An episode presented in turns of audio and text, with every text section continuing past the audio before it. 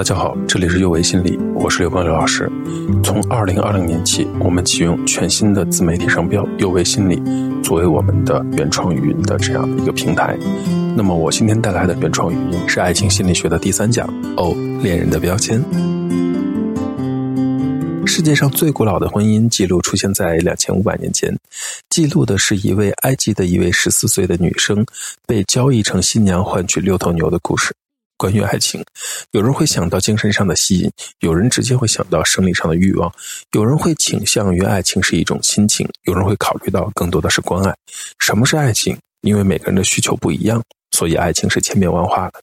就像刚才我们讲到的那位最古老的婚姻，对于爱情是什么？是六头牛。在西方，有关所有浪漫的爱情概念是这样的。最早出现在中世纪的骑士传说和后来发展成的小说的文雅爱情故事当中，只有现代心理学当中，我们才会将早期儿童时代的经历与浪漫的渴望联系在一起。我们在生活的早期学会期望从他人那里获得什么，并且这种期望会影响我们恋爱中的行为。第二次世界大战刚结束，英国的心理分析学家约翰·鲍尔比率先提出了依恋理论。他认为，寂寞的童年生活让他毕生都在研究亲子关系的力量。通过研究少年犯、犹太战地儿童和交给陌生人照料的疏散儿童，约翰·鲍尔比越来越坚信，亲子之间的安全性依恋对于心理健康的影响远远要超乎任何人的想象。首先，我们要回顾一个发展心理学当中的经典实验——陌生情境测试。二十世纪七十年代，鲍尔比的学生玛丽·爱因斯沃做了一个陌生情境测试。一个十二个到十八个月的孩子，在母亲的陪同下，被放在一个满是玩具的房间中，并且能够拿着这些玩具玩。随后，一个陌生人进入房间，并随孩子及其母亲进行互动交流。然后，孩子的母亲离开房间，让陌生人与不明所以、略显惊慌的孩子待在一个房间里面。房间里面的气氛开始变得紧张起来。几分钟后，孩子的母亲回到房内，安抚自己的孩子。任何幼儿都害怕与抚育、保护、照料自己的亲人分开，但实验中揭示了幼儿对这种担心会产生不同类型的反应。安全性的孩子会很自信地应对周边的情况，把母亲当作安全的基地。母亲离开时会哭，母亲回来后很快就会安静下来。焦虑型的孩子即使有母亲在身边时，也会过多地关注周围的情况。母亲离开时会哭得很厉害，需要很长的时间才能平静下来。而回避型的孩子同样很很自信地应对周围的情况，貌似对母亲是否在场漠不关心，但在母亲离开时，心跳会加速。这些孩子的差别在哪呢？艾斯沃斯的研究表明，孩子们在一岁时就已经明白了想要从父母那里得到什么。不同的孩子对于这个世界是否能够满足自己的要求有不同的期望。在孩子幼年时代，母亲很大程度上代表了这个世界。当然，前提这个孩子是由母亲抚养的。依恋类型呢，虽然不是绝对的划分，但是依恋类型的研究却是人们如何恋爱的一个有效工具，因为依恋类型。统治着我们的各种关系，它也是我们需要的几种体现。那么，接下来请大家跟我做一个关于爱的小测试吧，看看你属于哪种类型。第一个是这样的：我觉得自己容易拉近与他人的距离，并且在帮助其他人的时候没有不适的感觉。我不经常担心自己会被别人抛弃，也不担心是否会和别人走得太近。第二种是这样的。我发现别人并不像我想象的那样跟我走得很近，我经常担心我自己的同伴并不是真心的喜欢我，或者不愿意和我在一起。我希望自己与同伴走得很近，但常会把别人吓跑。第三种是这样的，与别人走得很近，我会感到某种不安。我我发现我无法相信别人，我无法容忍自己依赖他人。其他人跟我走得太近，我就挺紧张的，并且如果我的伴侣想要的亲密程度超过我感到舒服的那种程度，我也会不舒服。这三种类型呢，是美国心理学家辛迪·哈赞和菲利普·谢弗谢弗设计的一个呃经典的测试，它用来确定鲍尔比和艾斯沃斯依恋理论中的童年期望是否会被带到成年时代。结果证明，这个期望确实会一直持续到成年时代。上面的小测验当中，第一种是安全性，第二种是回避性，最后一种是焦虑性。请记得这三种类型，特别是要记得你的类型，因为在后面的内容中都会围绕这三种类型展开。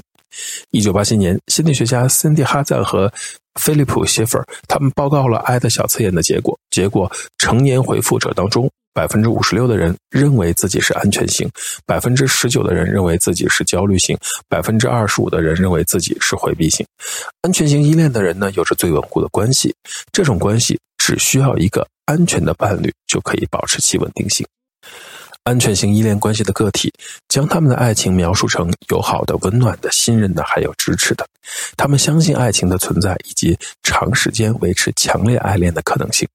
回避型的人将他们的浪漫关系描述成缺少温暖、友好互动以及情感卷入的。他们相信爱随着时间的推移而会消退，而小说和电影里描述的那种浪漫的爱情在现实中是不存在的。而焦虑型的人则认为，他们认为爱情就应该是魂牵梦绕、激情、强烈的身体吸引、结合的愿望，还有与伴侣融为一体。他们很容易坠入爱河，甚至有的时候容易饥不择食。他们将爱人描述为不可靠的、不支持的，他们总是对伴侣产生强烈的嫉妒和愤怒，也总伴随着被拒绝和抛弃的焦虑。如果在亲密关系中拥有一位安全型的、令人安心的伴侣，并且伴侣不会被这种依赖需求所困扰，那么焦虑型的人会感到很自在，并且会表现得很忠诚，也很体贴。如果自己的伴侣希望独处一段时间，并且本人并不介意的话，回避型的人对束缚的担心会大大减少。而在伴侣关系中，绝大多数的让步都是由安全性依恋一方做出的。在恋爱关系中，只要有一方为安全性依恋，这段浪漫的关系都有可能是有保障的。例如，两个都是安全性的情侣，就像是完美的偶像剧。而安全性的恋人和焦虑性的恋人组合在一起，如果焦虑型的恋人依赖、粘人、高要求的这种需求也能被得到满足，焦虑型会非常的忠诚，并且很体贴，是也是意想不到的幸福呢。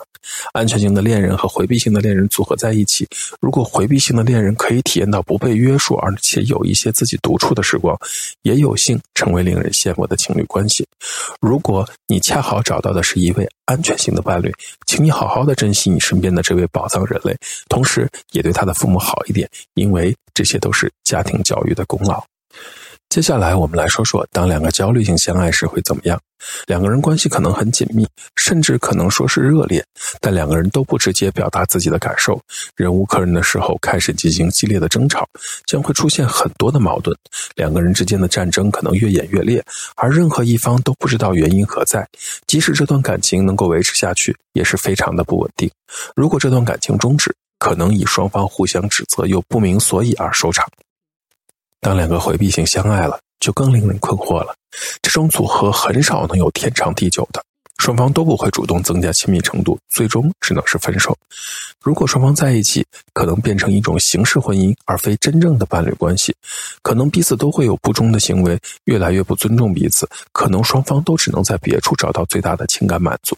尽管回避型不喜欢彼此之间的距离，但也是有此需求的，而这是另一个回避型无法提供的。当焦虑型遇到回避型，这也许是所有组合中最糟糕的一种，但又是最常见的一种。一方自惭形秽，处于弱势；另一方感觉独立而强势。双方强化了彼此的自我形象，又陷入感情跌宕起伏的怪圈。通常对焦虑型的一方而言会更糟糕，这种关系会在多达数年的时期内摧毁焦虑型的自尊。在任何情况下，最好的办法都是找一个安全型的伴侣，或者当对方是焦虑型或回避型时，将关系保持在安全的一端。如果你本身是安全型的，你可能会爱上一位焦虑型或者回避型。如果希望彼此亲密的话，焦虑型也许比回避型更适合。但如果自身不属于安全性，请记住，无论如何，自己的需求都是一种需求。你有权找到一个认真对待你需求的伴侣。电影中的老套情节里不就是这样演吗？当好女孩爱上坏男人，最后发现好男孩的故事。从心理学的角度来看，这就是焦虑型爱上回避型，失恋、分手、痛苦，最后找到安全性，然后幸福快乐的在一起。这一讲的内容到这里就结束了。这里是幼为心理，我是刘老师。虽然我们只是心理学界的一棵小树苗，但是我们努力做到我们的最好，用真诚的态度、客观专业的方式，向每一个愿意关注我们的人分享一切你想知道而我们又恰好了解的心理学知识。请记得，不论你在哪里，世界和我陪伴着你。